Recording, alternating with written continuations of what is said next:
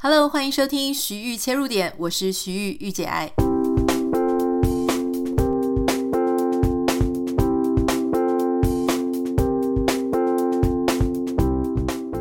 Hello，欢迎你收听今天的节目。今天节目要跟大家分享两件事情啊。我们先分享一个比较重要的，关于我们节目要有不同的风貌跟大家见面哈。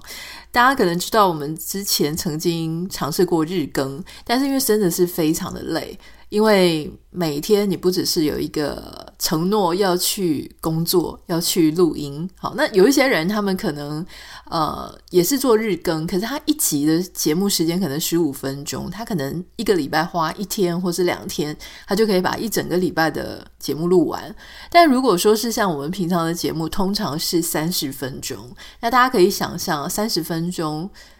呃，我自己是差不多录完三十分钟，甚至一个小时，我就是声音就会沙哑，所以我很难一天把一整个礼拜的分量都录完哈。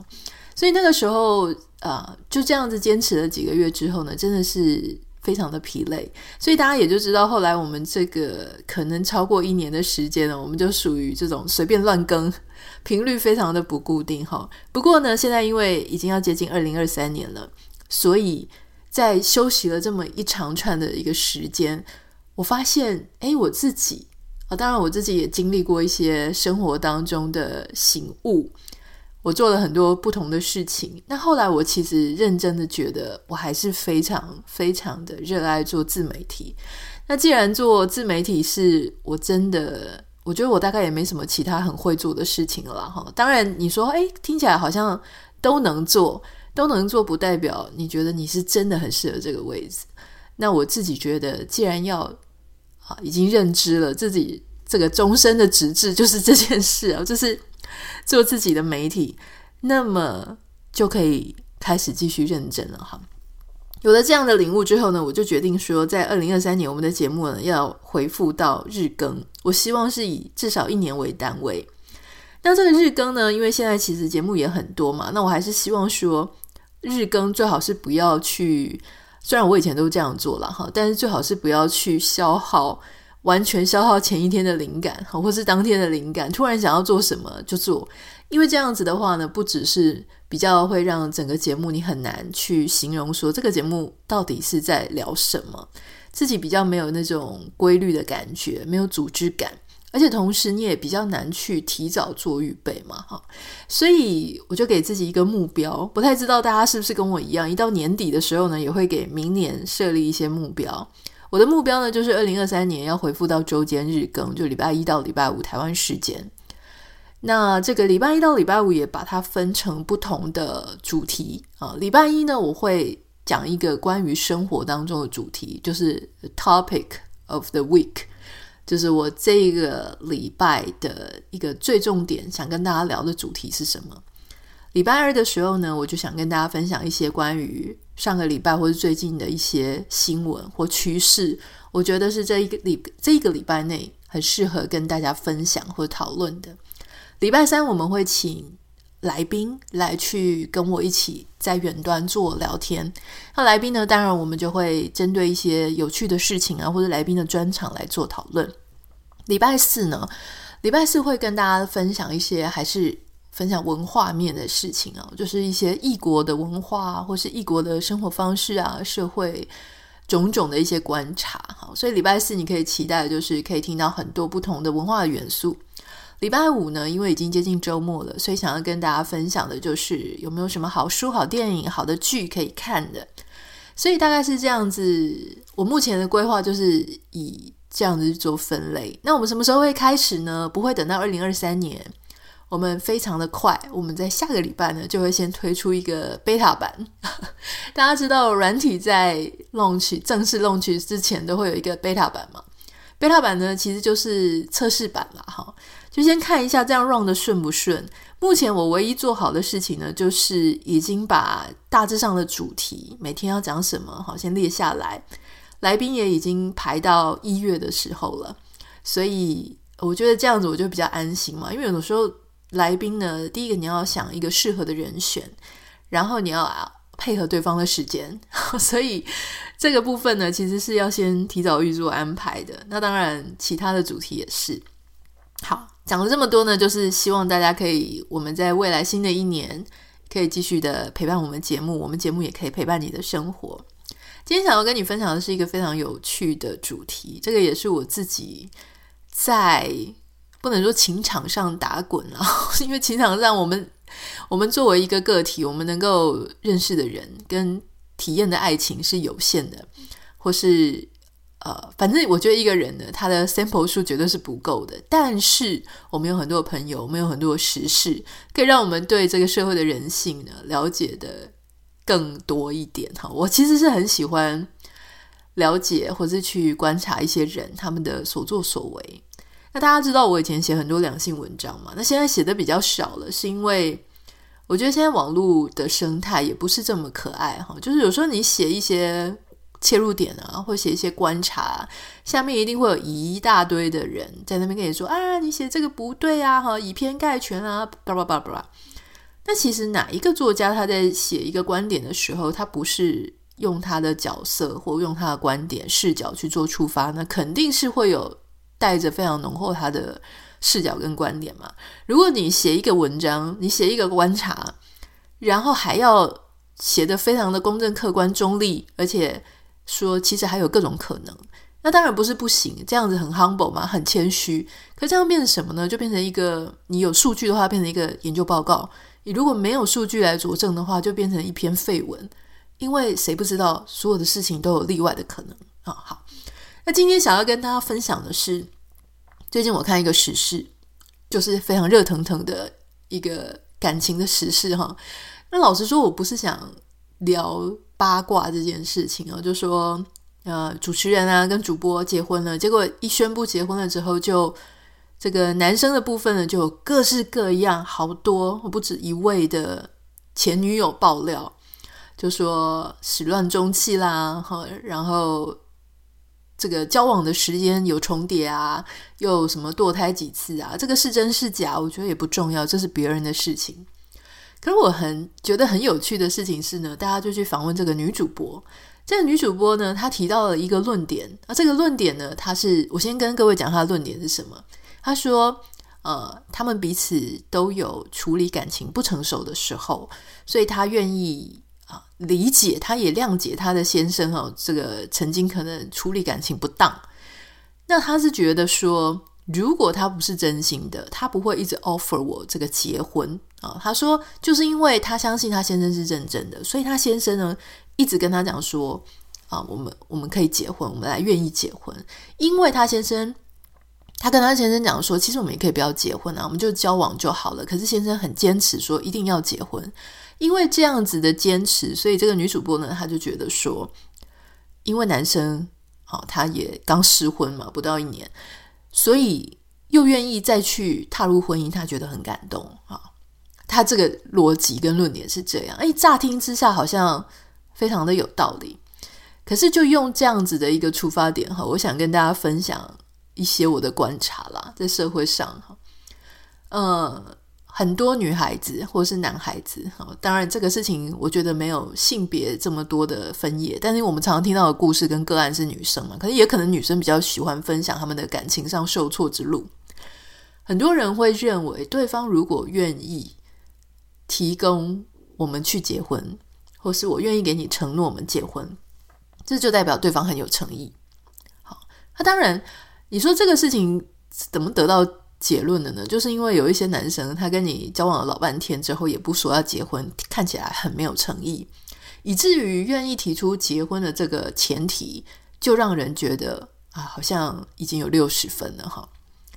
那当然，当然这个新闻里面呢，也有提到说，这些前女友爆料前女友，他说我也有啊，他也有跟我说要结婚啊，我们还规划了什么，在什么时间结婚，可见得这一个啊是。当事人，当事的男主角，他其实是一个会一直在 offer 结婚这个选项作为前提的哈。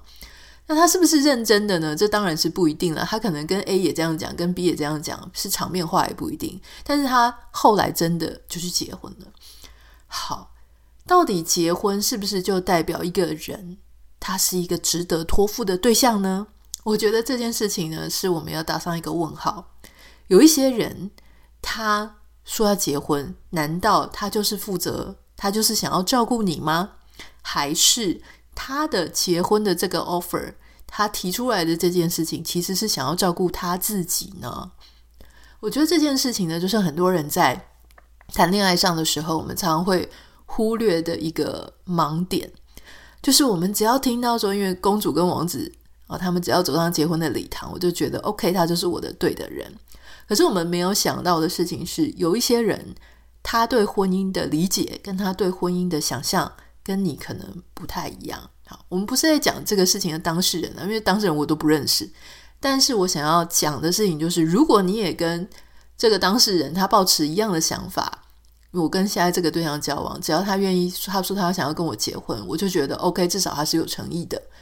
这一件事情，这个当中的连结跟逻辑，这个是必须被打上问号的。为什么呢？我我想要在讲说，其实人啊，我们自己人跟人之间的相处，我们其实可以去参照一些生物上自然界的一些呃彼此其他生物的彼此互动的一个关系。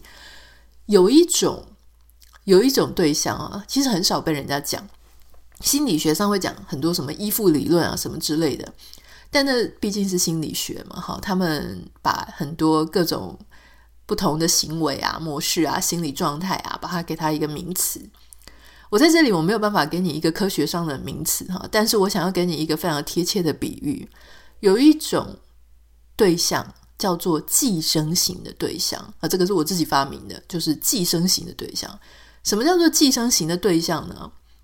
嗯，如果我在自然界里面，通常是不同种类的生物了哈。不同种类的生物呢，它们两种生物。啊，碰在一起的时候会有哪一些生活的方式呢？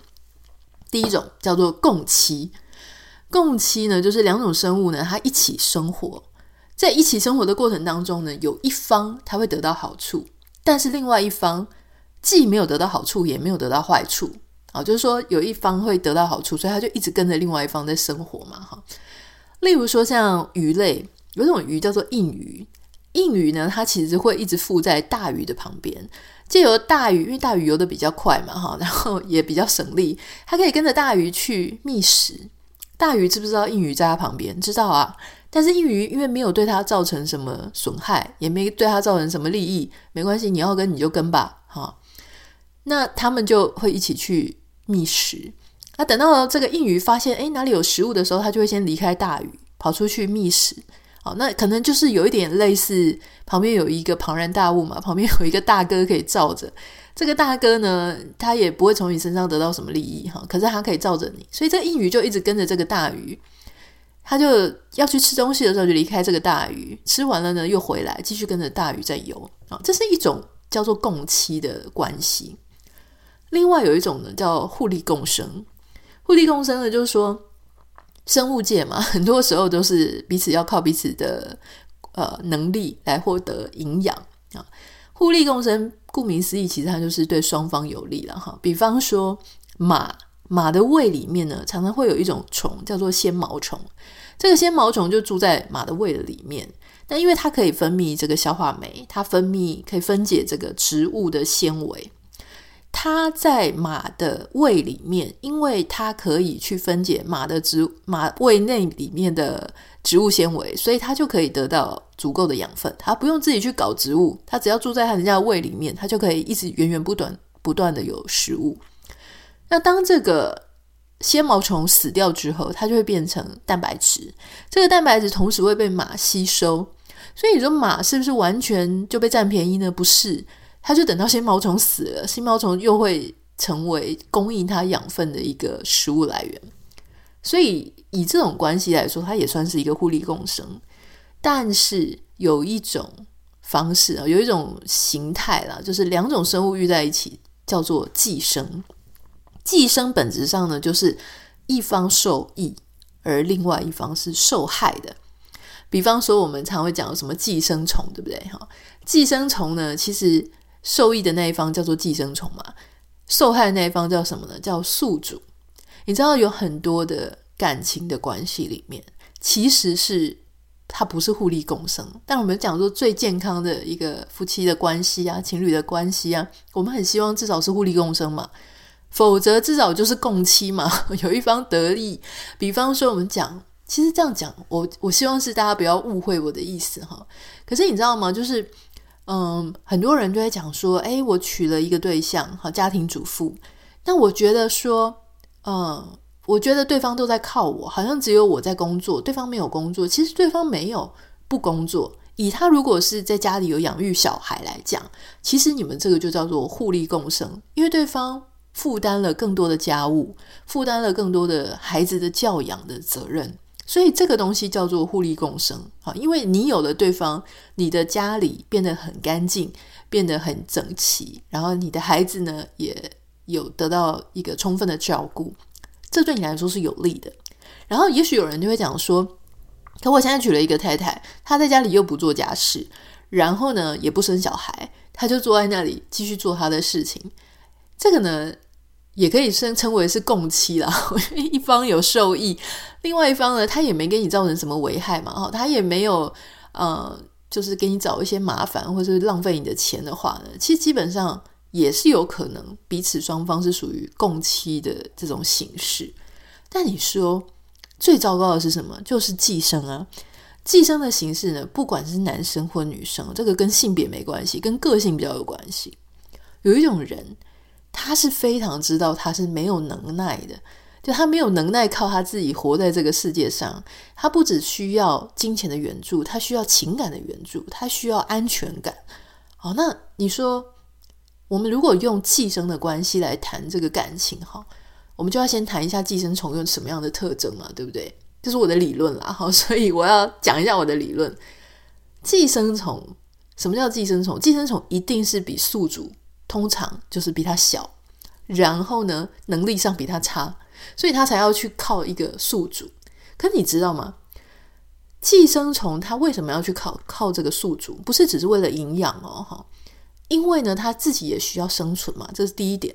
第二个，他需要长大，他需要发育，还有他需要繁殖。所以这个宿主呢，基本上就是要提供他生存、发育跟繁殖所需要的各种庇护。通常来说，寄生虫呢，它的它会对宿主是有专一性的，因为它好不容易找到了一个宿主，它通常会百依百顺，就一直黏在这个宿主的旁边哈。那第二点呢，是宿主它就是这个寄生者的寄生虫的资源，所以所有的资源，不管你刚刚讲到什么生存呢啊，我们讲到谈恋爱的话呢，就是经济上、房屋上、安全感上、工作上、人脉上、繁殖上，它都能够提供这个寄生虫，呃，就是寄生对象的这个它所需要的福利。第三点，寄生虫它是没有办法取代宿主的部位。好，我知道之前有一部电影叫《寄生兽》，寄生兽呢，它其实有一个桥段，就是说它最后啊，它寄生在宿主的某个部位，但是它最后呢，取代了那个宿主的部位的功能，帮它运行它的日常生活。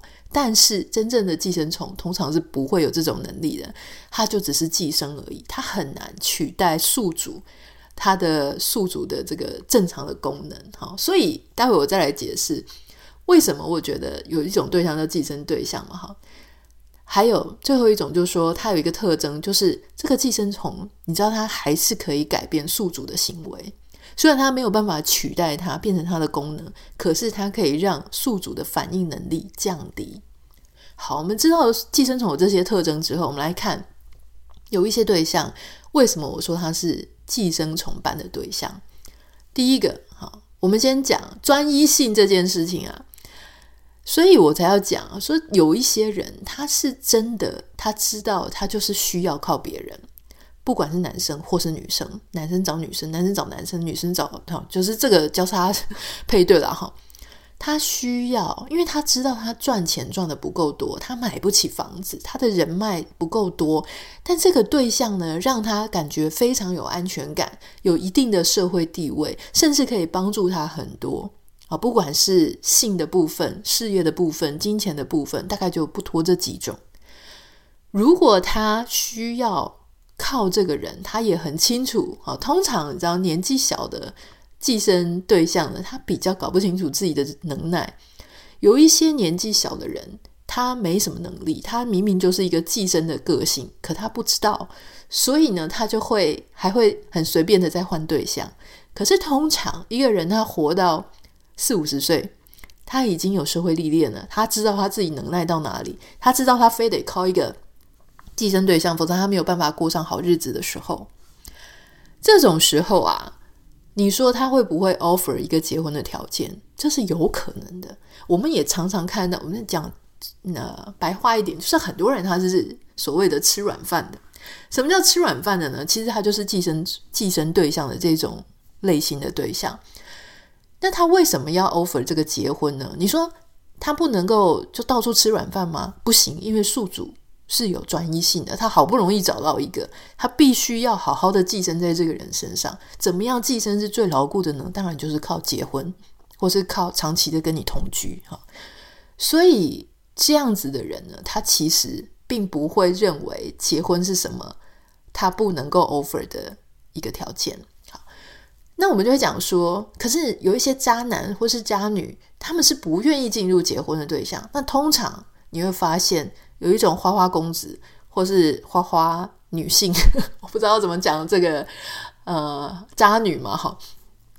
他们如果不愿意进入婚姻，通常是什么？你可以观察，通常是他们自己有自己足够的经济能力跟条件。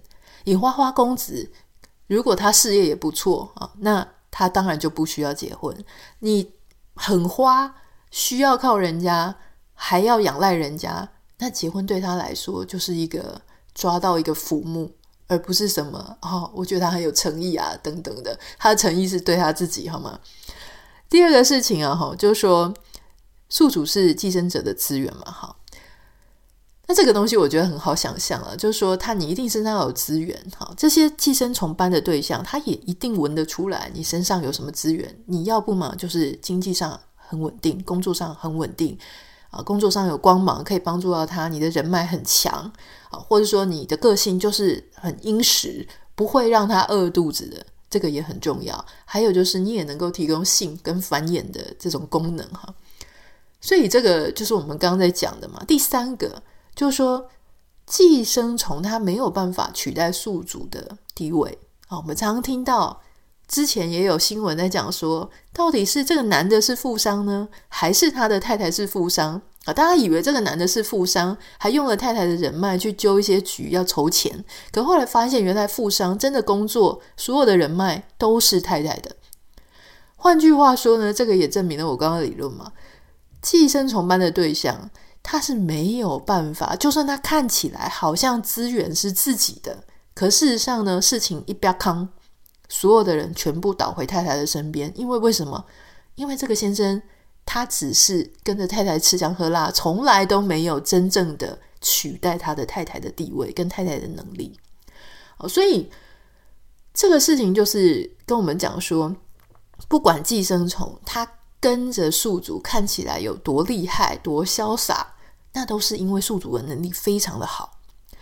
当这个寄生的对象呢，他自己你把他挑出来看的时候，他就是真的就是很渺小，因为寄生虫真的要很渺小。但是寄生虫又可以改变他宿主的行为，所以你会看到很多的，不管是男男女女，当他遇到了一个寄生的对象，哈，就是一直赖着他不放，然后呢，就给他找各种麻烦，就是百害而无一利的那种对象，哈，他会怎么样？有时候你说你明明遇到一个这么差的对象，他就一直弄你的钱，一直弄你的人脉，全部都靠你，你为什么不离开？这些寄生的对象，他们有时候很厉害，就是他会把这些宿主，他的宿主身边的人做隔绝。可能第一个要尊重他呀，哈，如果你不尊重他，他这个寄生虫还会生气啊。然后要不呢，就是他会让你不太喜欢你身边的朋友，或是他会在旁边进一些谗言嘛，哈，就他可能也会改变你对别人的想法。还有就是有一些宿主型的对象，他没有办法，他可能经验太少了，或是他可能太久没有谈恋爱，没有遇到其他人，所以他不知道他值得更好的。然后他以为啊，因为通常这些寄生虫的对象呢，他一定还是有他自己的魅力嘛，否则谁要给他寄生嘛，对不对？他可能有性的魅力，他可能有啊颜值的魅力，他可能有语言上的魅力，所以他还是可以让这个宿主呢被他搞得团团转啊，甚至就不太想要花更多的时间去找新的对象。所以我要谈的事情是啊，我们有时候。我觉得人跟人之间的互动是一个非常有趣的、很有机的一个现象。就是每一个人遇到不同的人的时候，他的关系会不同。可是通常这种寄生类型的对象呢，他已经知道他自己喜欢的模式是什么了，所以他通常会去找一些愿意让他寄生的人。那谁是这些愿意让他寄生的人呢？通常就是比较不会耍这些心眼的，也不太会去依赖别人的人。他们很独立，大概都靠自己。他也没有想到，原来对方未必是真的爱他的人，而是爱他所有能够提供出来的条件。可是讲到这里，我觉得话又说回来，就说我们谈恋爱的时候，难道我不能因为我能够提供他这些条件，或是这个全盘的关系，所以我认为我们的关系是很稳固的吗？哦，请不要误解我的意思。其实。寄生的关系，它同样相对相对是稳固的嘛。刚刚有提到，因为你宿主他有专一性，他必须要靠着你，所以不管他在外面做多少的烂事，或做多少这个需要擦屁股的烂摊子，他始终还是会回到他宿主的旁边的哈。但原因问题是只有第一个，你要不要忍受？作为一个宿主，你要不要忍受你们之间这样不对等的关系啊？永远你都在付出各种各种层次的付出。如果你觉得这个付出呢，看起来对你有害，可是你的心里得到很大的满足，你就是想要维持现在的生活，那没有不可以，哦，那只是一种形态，而且这种关系通常还挺稳固的。你知道，随便就会说我们就离婚，随便呢就会说我也不需要靠你的那种人，其实他也没办法当寄生虫。另外有一种就是说，那你说两只寄生虫有可能彼此在一起吗？当然了，我觉得两只寄生虫类型的对象，他们。是有可能会互相吸引啊，但是当时他们互相吸引的原因是什么？特别容易外遇哦。吸引的对象是什么？因为他们在原本的宿主身上都吸得饱饱的，所以他们看起来可能很光鲜亮丽，看起来很有人模人样，可是他并没有办法真正脱离宿主太久。所以这些人寄生型对象的这些人，他只要离开真正的脱离他的原宿主一段时间，他就一定必须要赶快进入下一段关系。因为他需要下一个人照顾他，这个时候如果是两个寄生类型的对象遇在一起的时候，他们就会发生很大的问题。第一个，他们彼此都想互相依靠，需要彼此的经济资源啊，这个人脉资源需要对方来供养他。可是你会发现，那我没办法供养你，我还等着你供养我，所以两个就会有很多的争吵。这个时候呢，他们就会发现，原来彼此是没有办法。互相在一起的，最后就会分开，又各自跑去找自己的宿主哈。所以我觉得这个就是我常常在人与人之间的关系里面看到的一种类型了哈。那刚有提到，就是说，如果你是一个宿主，你也被寄生的很开心，你觉得那就是你要的生活，fine，没有什么不可以。如果你就是就是一只寄生虫类型的对象，你觉得只要找到一个愿意让你依靠的。那也很好，但是我想，我们最终哈，就说如何让自己，也许你觉得自己有一点像一个寄生型的对象，或是对方有一点像，但是我们通常改变自己比较容易嘛，改变对方比较困难。如果我自己就是一个这样的对象，我要做什么事情可以让我们的关系不至于那么不对等？我不能总是依靠这个人嘛，我们就要试着看能不能够把我们的。彼此的关系变成一种互利共生，就说不是只是当一个寄生虫，我也能够提供对方他所需要的什么，他所需要的快乐，他所需要的幸福，然后我也能够稍微在彼此的关系当中做出一些实质上的贡献。我觉得这个东西呢，让自己从寄生变成一个共生。这个环节是非常重要，这也是两个人之间的关系能够比较健康、比较快乐的一个元素。所以讲到最后，总结就是，请大家千万不要在遇到对象的时候，不管你是曾经离过婚，你的觉得自己的条件好像比人家差一截，或是你有任何心理上的缺缺憾，不是缺陷，缺憾。当你遇到一个对象，你觉得啊好棒哦，对方想要跟我结婚呢，对方立刻就提出以结婚为前提来交往的这种长期的这个 commitment，我是不是就应该很感动？我是不是就要觉得他比另外一个没有提出长期结婚的这种条件的对象好呢？啊，觉得比较有诚意呢？请稍微停看停一下，因为。虽然完全不提供长期承诺的人真的是有一点问题了，我觉得他会有一些他自己的问题，但是不代表愿意提出跟你结婚或者长期承诺的人他就真的比较好，因为他有可能啊是那种寄生型的对象，这个你要自己花更多的时间去看看这个人他到底是是不是一个值得你托付的对象哈。我不是在讲那个当事人，我要再一次澄清啊，我不是在讲这一次八卦事件的当事人，因为我完全不认识他们。可是呢，从当事人他啊接受采访提出来的回应，我们衍生出这种可能跟他想象的论点不太一样的论点啊，这个也是想要跟大家分享的。欢迎大家可以有任何的想法，或是你曾经遇到寄生类型的对象，当然也欢迎你可以私讯到我的 Instagram 账号。Anita 的点 Writer A N I T A 点 W R I T E R，也不要忘记，我们下个礼拜会有节目新形态的贝塔版，请继续锁定徐瑜切入点，我们下次再见喽，拜拜。